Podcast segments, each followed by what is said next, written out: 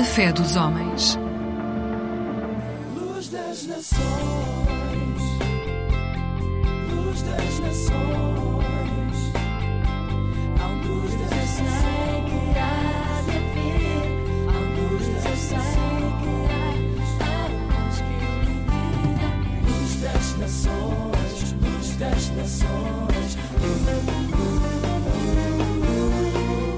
Boa noite, bem-vindos a mais um programa da Aliança Evangélica Portuguesa. Esperança para a eternidade. Hoje vamos viajar até ao futuro.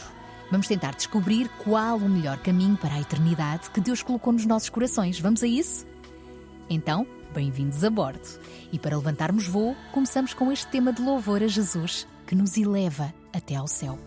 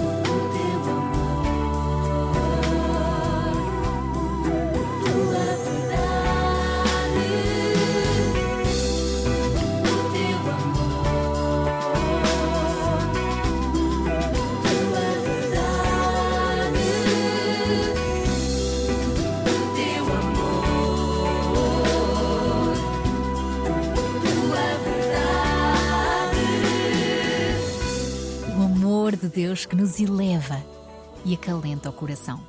Hoje vamos falar deste amor e também perceber o que é que Deus tem para nos dizer como resposta a algumas questões existenciais. Por exemplo, alguma vez pensou ou perguntou quem sou eu e para onde vou?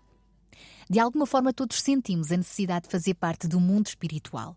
E isso acontece porque fomos criados à imagem de um ser, também ele espiritual, que é Deus. Mas o pecado, o pecado trouxe a separação entre o Criador e a sua criação. E desde então, o homem tem andado em busca de algo para se sentir inteiro e completo. O homem sente falta daquilo para o qual foi criado, a intimidade com o seu Criador. E enquanto não percebemos que Deus é aquela peça que falta no nosso puzzle para conhecermos a nossa verdadeira identidade e propósito de vida, continuaremos em busca, perdidos. A propósito, Jesus afirmou o seguinte: Eu sou o caminho, a verdade e a vida. Ninguém vem ao Pai senão por mim. Jesus é a chave para estabelecermos uma relação de intimidade com Deus. Confessar os nossos pecados e reconhecer a nossa dependência dele será então o início da mudança de vida. O caminho não será fácil, mas Deus prometeu estar conosco e a recompensa da eternidade vai valer a pena. Como entregar minha vida por ti?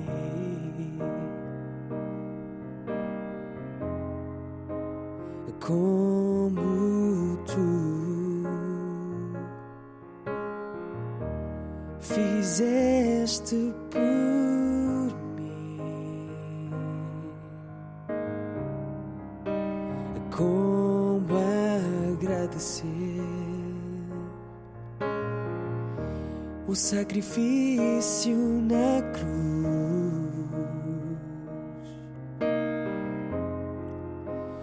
Como expressar minha gratidão? Tu és o amante da minha vida. Tu és a beleza que me conquistou. Tu és minha força na minha fraqueza. E teu é o sangue que escorreu por mim. poderei esquecer-me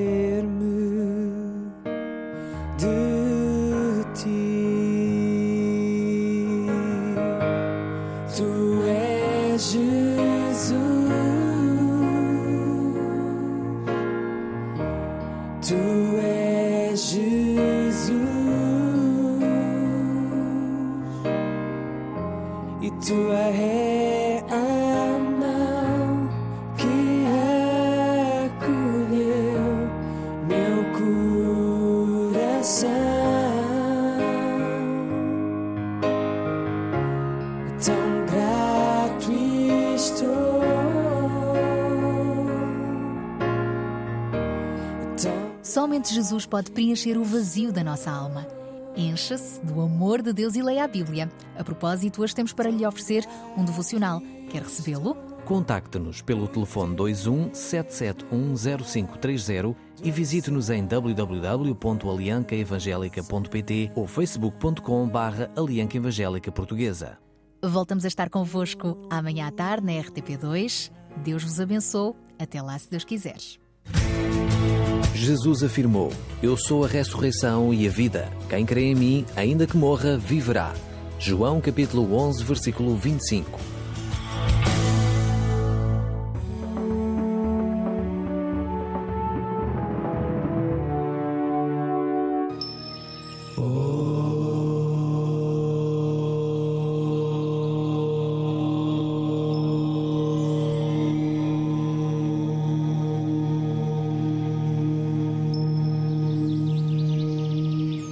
Viva, namaskar.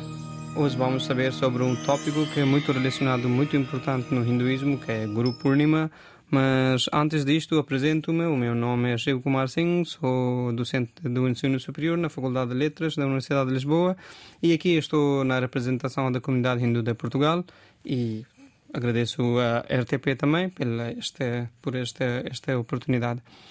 Então, a primeira pergunta é o que é Guru Purnima, por que, é que se uh, celebra Guru Purnima, qual é a sua importância no hinduísmo, onde é que podemos experienciar, uh, digamos, uh, como é que se celebra, como é que se reza, quais são rituais, várias coisas, mas como o tempo não permite para abordar todos, todas estas perguntas, vamos saber o que é, é Guru Purnima. Então, Guru Purnima é, é, é, é um dia de, facto, ou, digamos, dedicado a um, adoração ou, ou agradecer os contributos do Guru na nossa vida. A palavra Guru tá, é, é, vem do sânscrito, claro, e também tem sua presença nas várias línguas. E, e, e então, e é uma palavra feita juntando duas palavras, duas uh, raízes, digamos, no sânscrito, que é Gu e Ru. Então, Gu uh, significaria um, escuridão ou desconhecimento e Ru é um, tirar do, do, do, escuridão ou tirar de desconhecimento. Então o papel do guru é, uh, pronto, uh, numa linguagem muito simples, que tirar o seu discípulo, o seu seguidor, quem tem fé um, no guru, no seu mestre, tirar o seu discípulo de desconhecimento. E, e, e, muitos, muitos problemas no, no mundo de hoje uh, e também sempre aconteceram por causa de alguma ignorância, algum desconhecimento. Então, seja qual for a cultura, a religião ou parte do mundo, a importância do Guru nas várias formas diversas está, continua a estar bastante presente. Este ano o Guru Purnima já foi celebrado, foi no dia 3 de julho de, mil, de 2023. Uh, e também uh, como é, é uma, uma prática que vem do do hinduísmo ou das filosofias uh, sânscritas ou sânscritas uh, e há um verso que é muito famoso e que também vou citar e a partir da qual podemos também abordar os vários um, aspectos relacionados com, com, com o aspecto do Guru. Guru Brahma, Guru Vishnu, Guru Devo Maheshwara, Guru Sakshat Param Brahma Tasmai Shri Guruvai Namah. Isto significaria o guru, o mestre, é igual como uh, um Deus e você que é Brahma, você que é Vishnu e você é que é Mahesh e é Deus dos deuses. Então eu curvo perante uh, você. E outra, uh, outro verso também muito importante que é, que é dito sobre, sobre um guru que é Hari rute Guru Taur hai, Guru rute nahi Taur. Significaria que se Deus zangar conosco, temos até eh, refúgio, ehm, digamos, na casa do no, no, no mestre, não é? Mas se o mestre ficar zangado, não, nós não temos refúgio lado nenhum. Então, mesmo o, o papel da, da mestre ou do guru é muito, muito, muito importante eh, no hinduísmo e nas eh, culturas eh, indianas. Então, eh, por isso que nós queremos ter um positivismo na nossa vida e nós temos que ter esta hum, luz de, de positividade a partir dos ensinamentos de, de, da Guru. E também há uma pergunta que se pode colocar que, ok, quando e como é que começou a comemoração da Guru Purnima? E acredita-se que hum, o, o Maharshi Vedvyas, que escreveu um, um dos, uma das maiores Uh, maiores, uh, se não é maior, mesmo uma das maiores epopeias do mundo, que é Mahabharata. E, e, e, e, os eh, cinco discípulos dele começaram a comemorar este dia na homenagem da contribuição de Vedvyas, que além de, além de escrever uh, ou criar a Mahabharata, também escreveu 18 Mahapuranas, Brahma Sutra, que são algum, algumas escrituras muito importantes para, para, para Sanatana Dharma ou para hinduísmo. Então, por causa destas contribuições, os seus eh, discípulos, eh, primeiros os cinco, começaram, eh, resolveram por comemorar o dia do seu mestre e depois isto com o tempo eh, foi, foi, foi, foi digamos, uh, partilhado, avançando e fixou-se um, este dia. E este dia é sempre um, no, no, lua, no dia de lua cheia do mês do calendário hindu, que é Asar. Então, nesse dia, comemora-se o, o, o Guru Purnima. E há, há vários, uh, vários rituais ou várias que, coisas que muita gente faz de jejum, muita gente faz, um, por exemplo, em sikhismo, uh, muita gente vai ao seu, ao seu Gurudwara e vão, fazer, vão cantar os cânticos, vão rezar, vão meditar. Uh, quem não pôde, em casa também faz reza ou faz um, os rituais relacionados com com este dia de Guru Purnima. Muito obrigado, espero ver-vos ou, ou uh, estar em contato convosco numa outra ocasião. Muito obrigado, adeus, namaskar. Eclésia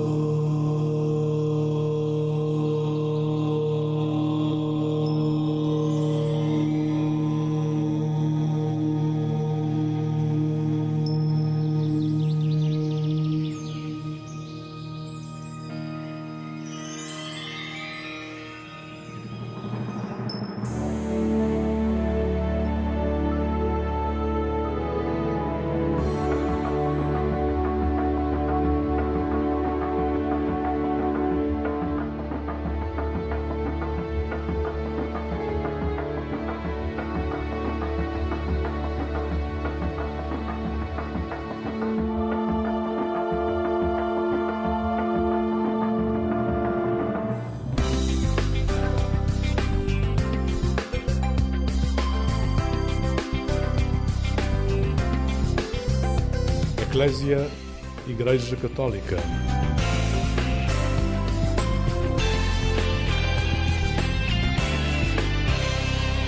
Olá, uma boa noite. O programa Eclésia hoje fica em casa. Conosco está a Sónia Neves, jornalista aqui da redação, que aceitou passar para o outro lado da mesa, também do microfone e também do horário, para neste dia descobrirmos alguns fios que compõem a sua vida. Boa noite, Sónia. Olá, boa noite Lígia, boa noite a todos aqueles que nos acompanham aqui na Antena 1.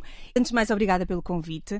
Obrigada, obrigada por, por este desafio também de me sentar deste lado da cadeira, que é muito menos confortável do que desse lado, mas vou fazer o possível então de orientar essas linhas que me vais propondo. Nós conhecemos em 2009, quando É tu, em outubro, integraste a redação da Agência Eclésia com este desafio precisamente que nos está agora aqui a unir. Exatamente. Em novembro de 2009, demos início aos programas de rádio, a presença da Igreja Católica aqui na Antena 1, no Serviço Público da Rádio.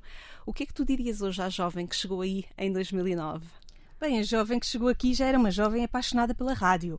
A jovem Sónia, com 25 anos, salvo erro, já fazia alguma, alguma coisa em rádio, eh, na Rádio Terra Nova, tenho que dizer aqui, em Ainda Aveiro. bem, é importante dizer os através, nomes. através da Pastoral Juvenil de Aveiro, que tinha uh, semanalmente um programa que animava, e eu era uma dessas pessoas que, na altura, aceitei o desafio de levar os jovens à rádio e também de trazer os jovens uh, e mostrar à rádio que havia juventude dinâmica na Diocese de Aveiro, que é de onde eu sou.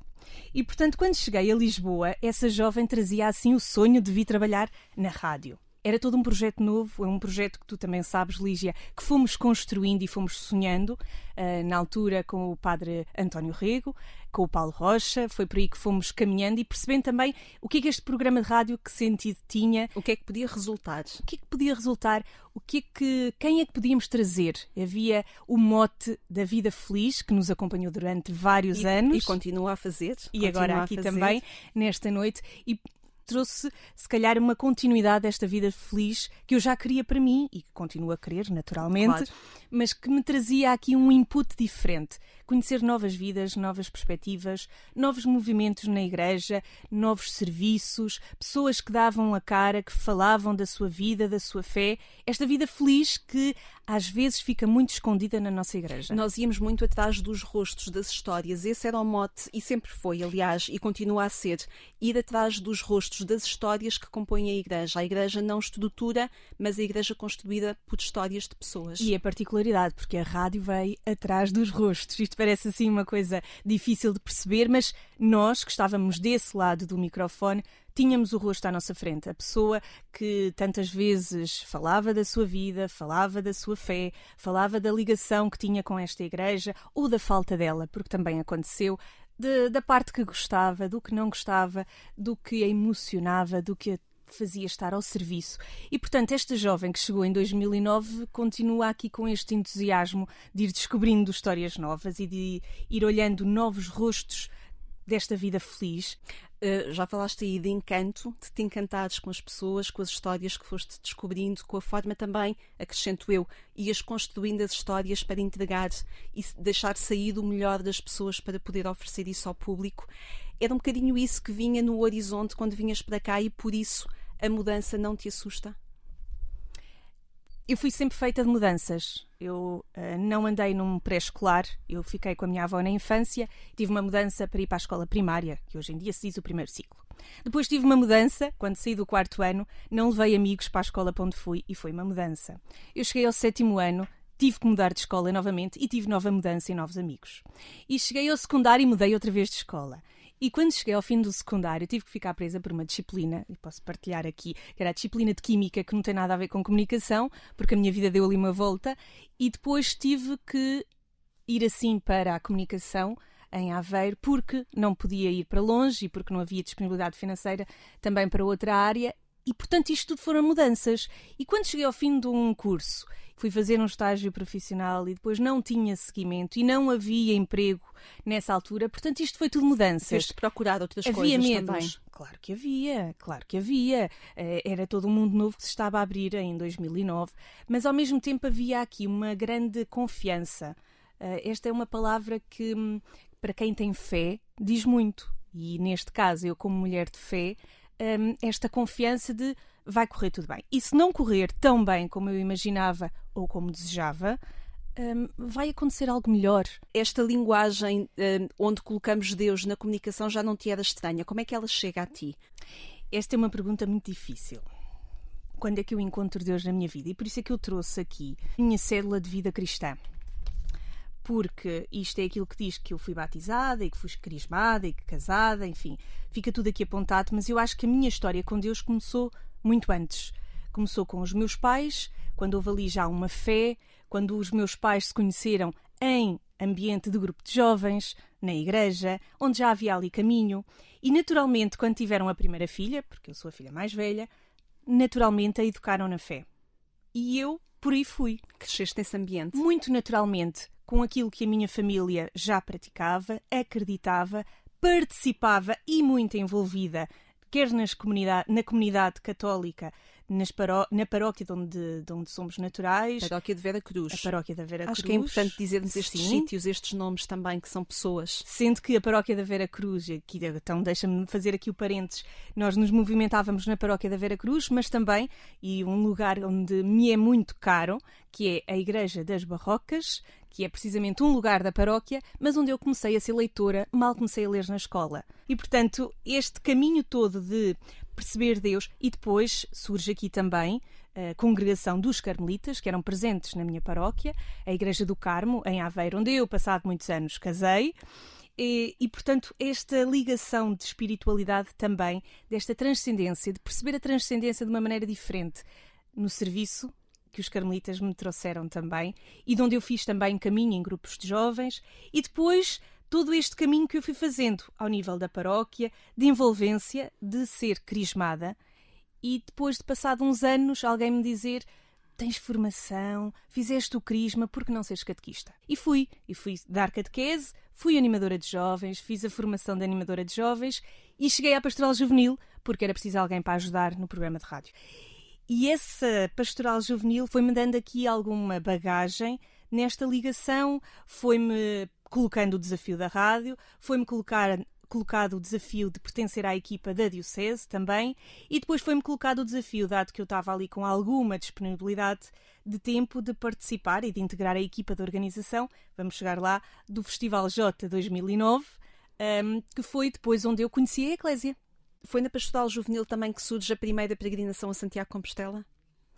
A primeira peregrinação a Santiago Compostela tem uma história interessante. Tem várias. Bom, porque eu estava desempregada na altura e a, a, participação na peregrinação implicava uma inscrição na paróquia. E eu disse: não, eu posso, entretanto, arranjar emprego e não me vou inscrever na, na peregrinação. E o padre que ia acompanhar-nos disse: não, tu até agosto não vais arranjar emprego, portanto inscreves-te e vais. E aí, o que é que aconteceu? Chegámos a agosto e a Sónia não estava empregada e comecei-me a envolver na organização da, da, peregrinação e pronto, estava inscrita e fomos no final de agosto, fiz a primeira peregrinação a Santiago de Compostela. Éramos um grupo muito grande da paróquia da Vera Cruz, éramos cerca de 50, eh, levávamos pessoas já de cabelos brancos, que nos davam aqui um certo gozo de fazer a peregrinação a par connosco, e eles connosco, nós com eles, de aprender, de haver aqui troca de experiências muito interessantes. Levávamos pais e filhos, eh, foi interessante também. E esta peregrinação, por sermos muitos, nem sempre podemos ficar em albergues e ficávamos em sítios alternativos. Quando isso aconteceu, foi um dos sítios, foi Pontevedra, em que apareceram quatro peregrinos, coitados, em que o sacerdote que nos acompanhava disseram ah, também não tem lugar no albergue, então ficam connosco, onde comem 50, comem 54. Um desses peregrinos é hoje o meu marido, o José, e foi aí que eu o conheci, um bocadinho assim desconfiada, porque ele gosta imenso de fotografia. Porque era escoteiro. Não, porque ele não ia de escoteiro, essa parte eu percebi depois. Mas ia com uma máquina fotográfica bem grande ao pescoço e andava sempre a tirar fotografias. Eu sou um bocadinho desconfiada. E não estava a achar muita graça. Um senhor que não conhecia muito bem e tal, um rapaz jeitoso, mas andava sempre a tirar fotografias e eu desconfiei. Pronto, e foi pouca a conversa. Ele meteu conversa, estivemos juntos na missa de, de final de dia, mas não houve assim muito mais conversa. Chegámos a, Fomos-nos cruzando depois disso, no caminho. no caminho. Em Santiago Compostela trocámos contactos, porque havia fotografias, e estamos a falar de 2009, tínhamos fotografias para trocar Claro. e não, não havia a tecnologia que há agora, que é tudo tão simples. E era a primeira experiência a Santiago Compostela quer-se recordar, claro. Exatamente, e porque Claro. ele tinha tantas fotografias, vamos lá então trocar contactos e ficámos por aí. E estamos a falar de agosto de 2008, não é 2009, é 2008. Vamos a mais uma imagem na vida de Sónia Neves. Já percebemos a vivacidade e a energia que, é, que a Sónia traz para esta, esta nossa conversa. Às vezes demasiada a esta hora da recordações- noite. e as recordações com que nos convida também a partilhar na sua vida. Vamos a uma delas que marca. Vamos à música. A Sónia Neves é ela a responsável pelas escolhas musicais nesta nossa conversa esta noite. Vamos escutar Tiago Betancourt e ouvir Trégua.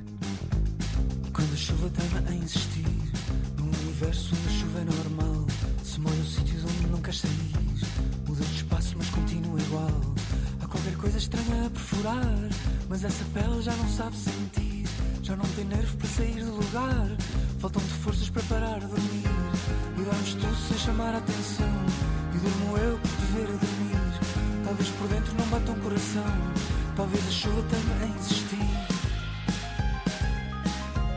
Mas se o mundo ameaçar o meu chão, eu sei que não vou querer desistir.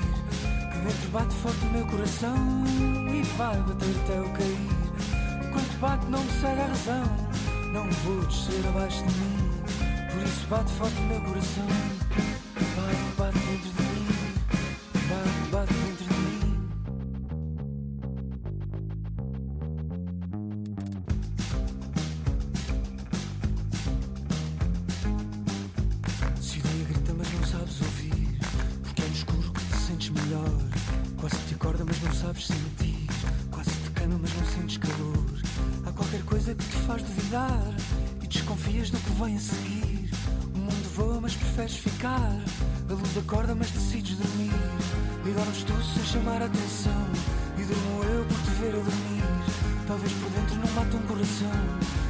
chuva tenha a insistir. Mas se o mundo ameaçar o meu chão, eu sei que não vou querer desistir. Que dentro bate forte o meu coração e vai bater até eu cair. Enquanto bate, não me segue a razão. Não vou descer abaixo de mim. Por isso bate forte o meu coração. Bate, bate dentro de mim. Bate, Tiago Betancourt e a música Trégua, que surge aqui como quase uma coreografia para alguns momentos familiares. Estávamos a falar do Zé, do José, do teu marido que conheceste a caminho de Santiago Compostela. Saltamos um- alguns anos na história e porquê é que esta música marca a tua família? Bom, depois do José, entretanto casamos, temos dois filhos, o Tiago e a Joana, o Tiago de 10 anos e a Joana de 6.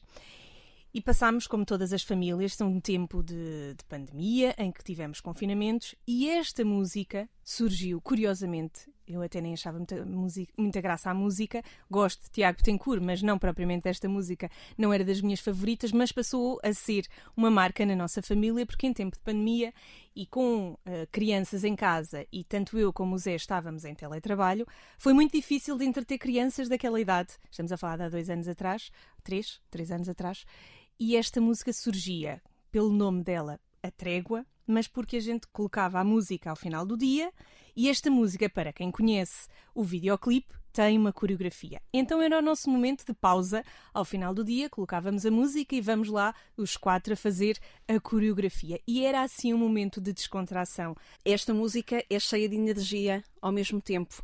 E eu olho para a tua família também como uma família coesa e cheia de energia, que foi construída depois de, com 25 anos, tu teres chegado a esta realidade também geográfica. É verdade, é verdade. Isto foi, foi sendo caminho, naturalmente. Quando eu vim para Lisboa, hum, eu já namorava com o Zé, ainda que à distância. Depois foi-se, hum, portanto, realizando e concretizando este nosso sonho. Casámos em 2011 e depois, pronto, naturalmente apareceram o Tiago e a Joana e foi sendo feito aqui um caminho eh, que quase reporta ao caminho de Santiago que curiosamente, deixa-me voltar lá, em 2012, no ano a seguir a que casámos, voltámos ao caminho. E este caminho teve para nós ali muitos momentos de reflexão a dois, que depois ainda revisitamos muitas vezes na nossa história familiar. E partilham também com os filhos. E temos partilhado com os filhos. No ano passado conseguimos concretizar um sonho que foi ir a Santiago Compostela aos quatro, não a pé, ainda e conhecer o ambiente de Santiago Compostela como eles nunca eh, tinham visto nem imaginado. E visitámos a catedral, fizemos um bocadinho daquelas ruas ali de Santiago e isto foi um momento muito interessante em família. Quer eu, quer o Zé, com algumas memórias de ali chegarmos muito cansados, muito doridos. E chegar com filhos teve um sabor muito especial. A Sónia Neves é a nossa convidada esta noite e veio acompanhada de cartões. Conta-me, Sónia.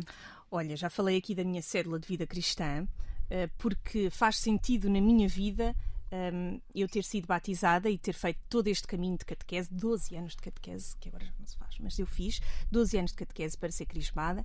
Todo este caminho é aquilo que eu sou. Claro, cartão de cidadão, porque é a pessoa e diz ali quando é que eu nasci, segundo os meus pais, é naquela data, 24 de março.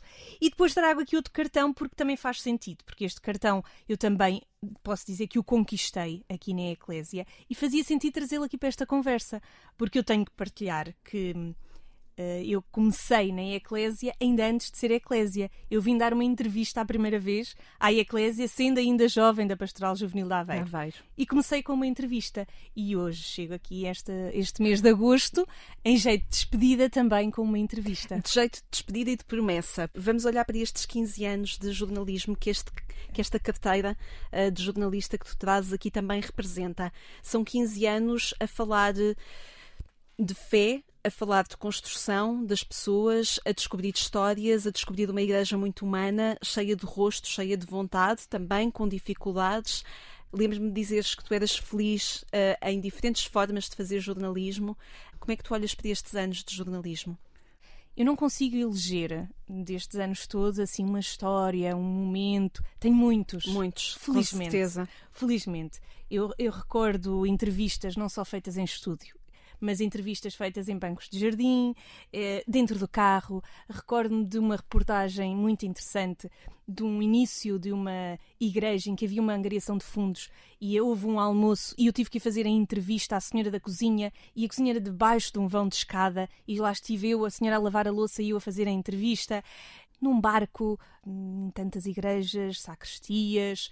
Lembro-me que fiz entrevista também e aí foi uma reportagem para a televisão, sendo que eu nunca tive muito essa ambição, porque tudo aquilo que eu propunha podermos fazer ou entrevistar seria para a rádio e às vezes surgia, por que não também para fazer para o programa de televisão? E pronto, eu acedia e, e cheguei a fazer também alguns programas, nomeadamente há um que eu recordo pela singularidade que é, que foi uma reportagem num cemitério. Depois outras, outras muitas histórias de, de fé, uh, sejam de, de, leigos, seja. Lembro-me perfeitamente de uma reportagem que fiz num encontro de alunos de moral no Algarve, em que uma das pessoas que ia entrevistar-me me desafiou a dizer sim, sim, dou-lhe a entrevista, mas tem que ser no cimo da torre e depois deste slide. Andei de ambulância, andei em carros de bombeiros, fiz programas sobre bombeiros que me deu aqui um maior reconhecimento ainda por os soldados da paz. Outra e mais muitas. recente. Muitas. Deixa-me dizer outra mais recente com a Comunidade de Vida e Paz de, de Recuperação de Vidas. Também da, do tempo de pandemia, deixa-me aqui recordar. Fazíamos a cada dia da semana as nossas conversas online com vários temas e a mim calhou-me curiosamente, o tema dos jovens, a que eu lhe dei o nome de Momentos F5. E foram conversas muito interessantes com jovens que estavam a viver o sufoco da pandemia, dos confinamentos, que as suas vidas, muitas delas paradas por causa da pandemia, e foram vidas que até hoje eu tenho feedback. Muitos deles vamos mantendo contactos. Também me recordo no mês de outubro, os tantos missionários por esse mundo fora é verdade, é com verdade. quem eu falei e que foi uma oportunidade de percebermos o testemunho de tantos. Muitos outros trabalhos eu poderia falar, mas há aqui um que tem que ser eh, aqui destacado e porque foi algo que também me tocou no ano passado, em agosto, vai agora fazer um ano. Um, eu fiz aqui um périplo durante uh, os programas de rádio por várias bandas filarmónicas. As bandas filarmónicas muitas vezes são esquecidas no nosso mundo da música. Eu acho que têm que ser aqui destacadas porque é um trabalho de comunidade também, é um trabalho de ensino de música de muito importante. E porquê que eu fui às bandas filarmónicas? Porque estávamos a começar, após pandemia, a haver todas as festas de verão em que as bandas estão presentes. E foi um trabalho que, a cada sábado que eu trouxe aqui à Antena 1, me foi tocando de alguma maneira estas bandas filarmónicas, até porque eu tinha um bisavô que tocava numa banda filarmónica. Falaste deste trabalho que te foi tão querido em agosto do ano passado. Este agosto tem outra marca, tem a marca dos jovens da Jornada Mundial da Juventude. O que é que levas desta experiência de estar junto dos jovens e de reportar a Jornada Mundial da Juventude? Quando ouvimos falar em Jornada Mundial da Juventude e eu que nunca tinha tido a oportunidade de participar numa jornada, eu acho que nós, como jornalistas, nunca estamos preparados. Para quê? Para o entusiasmo, para as ruas repletas, para o Papa pegar em, em, no papel do discurso e pôr para o lado, mas depois também para os encontros que tivemos durante a Jornada Mundial da Juventude. Porque uma das coisas que os jornalistas, se é que posso assim dizer, somos privilegiados, somos privilegiados na arte do encontro. Vamos a algum lado e temos que falar com as outras pessoas, sejam conhecidas ou não, sejam jovens, menos jovens. Na Jornada Mundial da Juventude isto aconteceu-me. Esta é a marca também da Jornada Mundial da Juventude para quem anda aqui a tentar contar a história do que está a acontecer a outros.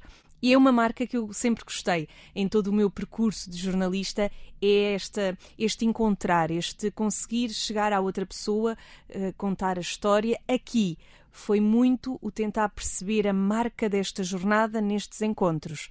E o que me chegou, chegou-me uma alegria muito contagiante, estes jovens muito comprometidos, e além disso, eu tive em dois momentos assim mais, não lhe vou chamar uh, peculiares, talvez seja um, uma boa palavra aqui empregar, que foi na altura em que o Papa Francisco foi confessar ao Parque do Perdão e estive depois também no Santuário de Fátima quando o Papa teve aquele encontro de muito silencioso e depois de oração com jovens com doentes e com deficiência. E foram dois momentos que me marcaram pelo silêncio porque são dois momentos em que nós, além da euforia que é uma Jornada Mundial da Juventude, são momentos recatados, se é que lhe posso assim chamar. Eh, e eu, propriamente jornalista, aquele momento foi agora fazes silêncio com o Papa. E portanto foi assim uma marca curiosa que eu agora levo também para a minha vida, que vai ser de mais silêncio nesta nova etapa. Portanto, acaba por ser aqui uma sintonia boa desta jornada. Que igreja levas? Que igreja levas destes 15 anos de jornalismo? Olha, não levo uma igreja, eu mantenho-me na igreja e quero continuar integrada nela, porque apesar de ser jornalista dentro da Eclésia, eu sou muito mais do que isso. Eu sou aquela que tem fé, eu sou aquela que se entusiasma quando há alguma coisa. Sinto também que neste momento hum, a igreja que eu olho e que observo é uma igreja mais frágil dentro de todos os temas difíceis, como o caso dos abusos, mas também outros temas difíceis uh, que nos levam a pensar que igreja é que nós queremos, mas também olho esta igreja frágil que pode ser levada com alguma esperança. E quando eu digo esperança, naturalmente olho a Jornada Mundial da Juventude, que foi marco aqui em Lisboa, mas também de certeza foi marco por este país todo, por onde andavam os jovens peregrinos, que de certeza tocaram famílias de acolhimento, que de certeza tocaram jovens. Agora, é preciso fazer alguma coisa depois disto. E esta fragilidade da Igreja pode nos dar aqui aquela janela aberta para nós olharmos de outra forma, de perceber que a Igreja precisa de nós, precisa de nós jovens, de nós leigos, de nós consagrados, padres, bispos, enfim, precisa de todos para mostrarmos aqui um, uma comunidade coesa, para mostrarmos aqui que todos somos precisos, muito nesta linha sinodal que o Papa Francisco nos quer trazer. A Igreja precisa de abrir portas, como nos dizia também o Papa Francisco, e de se mostrar disponível e disponível para acolhimento. Estamos a conversar com Sónia Neves, a minha colega nos programas de rádio. Geralmente ouve e escuta, acompanha os programas e as conversas que ela desenvolve uh, e as pessoas que ela conhece ao sábado de manhã. Esta noite vem falar connosco e já vamos perceber mais à frente também porquê. Agora vamos à música, escutamos Coisas Bonitas com o grupo 4 e meia. Dias cinzentos, tristes momentos fazem capa de jornal. Gestos de afeto, amor completo, já quase parecem mal. E eu que não ligo a desgosto, rio que o riso ainda não paga imposto. Trago no meu peito coisas tão bonitas, tanta inspiração a aguardar para ver a luz. Num dia perfeito, vou deixá-las escritas numa outra canção que até agora não compus.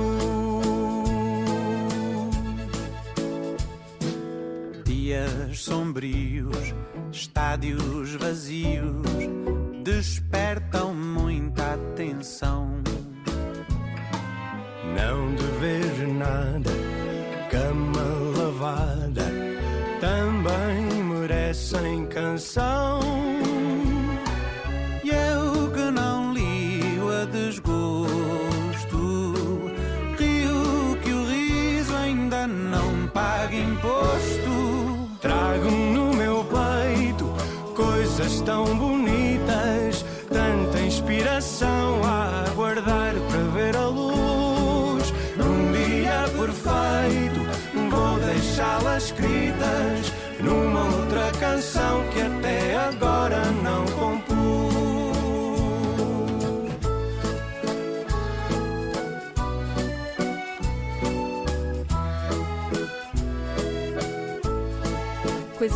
Bonitas dos quatro e meia e que música tão bonita que a Sónia Neves nos convida esta noite a ouvir. Obrigada por isso também, Sónia. Obrigada eu por poder partilhar uma música também tão bonita e que me diz tanto. A música termina com um, outra canção que até agora não compus. Que músicas é que estão à tua espera, Sónia? Olha, este de, de compor, eu gosto mais de, da escrita e acho que posso escrever ainda muitas coisas. O que é que está à minha espera? Não sei bem. Isto vai ser Mas uma está mudança. assim uma coisa muito bonita. Está uma coisa muito eu. bonita. Está um, um projeto familiar e, e pronto, e é por isso que tu encerras um tempo da tua vida. Eu acho que não, não encerras, eu acho que tu colocas aqui um ponto e vírgula naquele trabalho que tu tens vindo a fazer ao longo destes 15 anos na Agência Eclésia. Esta coisa bonita que te vai tirar fisicamente da relação da Agência Eclésia e levar-te para outros voos. Esta coisa bonita foi assim sendo pensada e ponderada muito para fugir também aqui de uma coisa que me causa muita aflição, que é a falta de tempo. E surge aqui uma oportunidade, que nós assim encaramos como oportunidade de fugir de Lisboa e ir viver para, para o campo, para uma pequena aldeia. É uma coisa bonita. Eu acho que sim, porque é uma coisa que eu nunca vivi. Porque eu venho do centro de uma cidade, depois vim para Lisboa e agora vou aprender a viver numa aldeia. Que quando algumas pessoas que me conhecem bem olharam para mim e souberam da novidade e disse: É a tua cara, tu vais fazer comunidade. E eu achei tão curioso dizerem-me isso. Se calhar a aldeia é isso que, que me vai proporcionar. É ter novamente uma vida mais de comunidade. É ter tempo para a família, e essa é a nossa prioridade, de termos aqui tempo de sobra para a família, para estarmos em família, para fazermos coisas em família, porque hum, a vida de cidade e a vida de Lisboa muitas vezes nos limita a isso enquanto há esta boa circunstância, deixa-me dizer assim, de encaminhar-nos todos no mesmo vagão daquela linha, vamos todos juntos e, portanto, esta coisa bonita vai ser construída também por nós, no sentido de perceber como é que se vive uh, numa aldeia, uma família de quatro pessoas. E coisas bonitas irão surgir, certamente, é isso que nós confiamos. E que sabor tem para ti este, esta possibilidade do tempo? Olha, quem me conhece diz que eu não vou ser capaz. Mas eu tenho um lado em mim que, apesar de ser assim toda muito entusiasta e dinâmica e movimentada e às vezes agitada, e os meus filhos já vão bebendo um bocadinho disso também, porque são assim também muito movimentados, eu preciso muitas vezes do meu tempo, do meu silêncio e desta contemplação. E este tempo não me mete medo. Este tempo eu acho que o vou usar para aquilo que eu sinto falta aqui em Lisboa: estar. Simplesmente estar. E depois há outra coisa que o campo, e eu quero muito que isto também aconteça, que é ter campo e ter espaço para receber amigos. E isso, hum, às vezes, nos dias corridos também não há tempo. E esse tempo de estar e de sentar à mesa hum, é muito a minha cara. E, esse, e porque é assim que é feito também a minha vida. É feita de encontros e de partilhas. E não faz sentido, mesmo que isto acontecia aqui também em Lisboa, felizmente, mas mesmo que a gente vá para o campo, que, se- que me vá fechar dentro de casa ou que me vá fechar dentro de um portão. Não faz sentido na minha maneira de ver a vida. Faz sentido nestes encontros, nestas partilhas, porque só assim é que nós conseguimos aprender uns com os outros e vivenciar experiências que eu nunca vou ter na minha vida. E, portanto, eu acho que esta partilha é verdadeiramente a riqueza que eu levo da minha vida. E se um dia eu posso pensar o que é que deixo aqui, nomeadamente aqui na Eclésia, ou o que é que deixo aqui na vida um dia quando partir, é essencialmente aquele partilha que fazemos com os outros, é as conversas que temos, é os testemunhos, é a palavra, é o toque que podemos ter no outro. E isto é muito aquilo que eu sou feita. Eu não sei ser de outra maneira. Eu dizia a Lígia antes de começarmos a, a conversar. Eu não sei ser de outra maneira. É a minha essência de estar com o outro, de falar com o outro, e isto, se calhar, por isso é que cheguei ao jornalismo. E isso é uma verdade, seja na cidade ou no campo. Sem dúvida. Sónia, tenho a certeza que vai ser um até já. Muito obrigada por teres vindo aqui ao programa Eclésia. Obrigada por eh, nos deixares conhecer alguns fios da tua vida, da pessoa que se percebe ao microfone, mas que deste aqui partes que não são públicas, que não têm de ser públicas, e agradeço-te essa confiança também. Vai poder escutar a Sónia ainda no sábado, até ao final do mês. A Sónia vai estar connosco. Espera por si já no sábado, às seis da manhã. Muito obrigada, Lígia, pelo convite, por também esta oportunidade de falar um bocadinho de mim e daquilo que tiverem saudades da minha parte. Ficarão sempre disponíveis os programas em agência.eclésia.pt. Boa!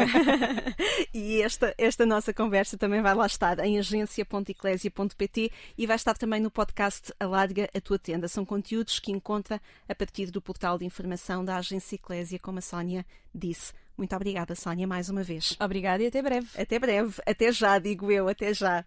Obrigada a si também por ter estado connosco ao longo desta conversa. Um, a Sónia volta no sábado pelas 6 horas para lhe dar os bons dias, assim como o Otávio Carmo no domingo, também pelas 6 da manhã.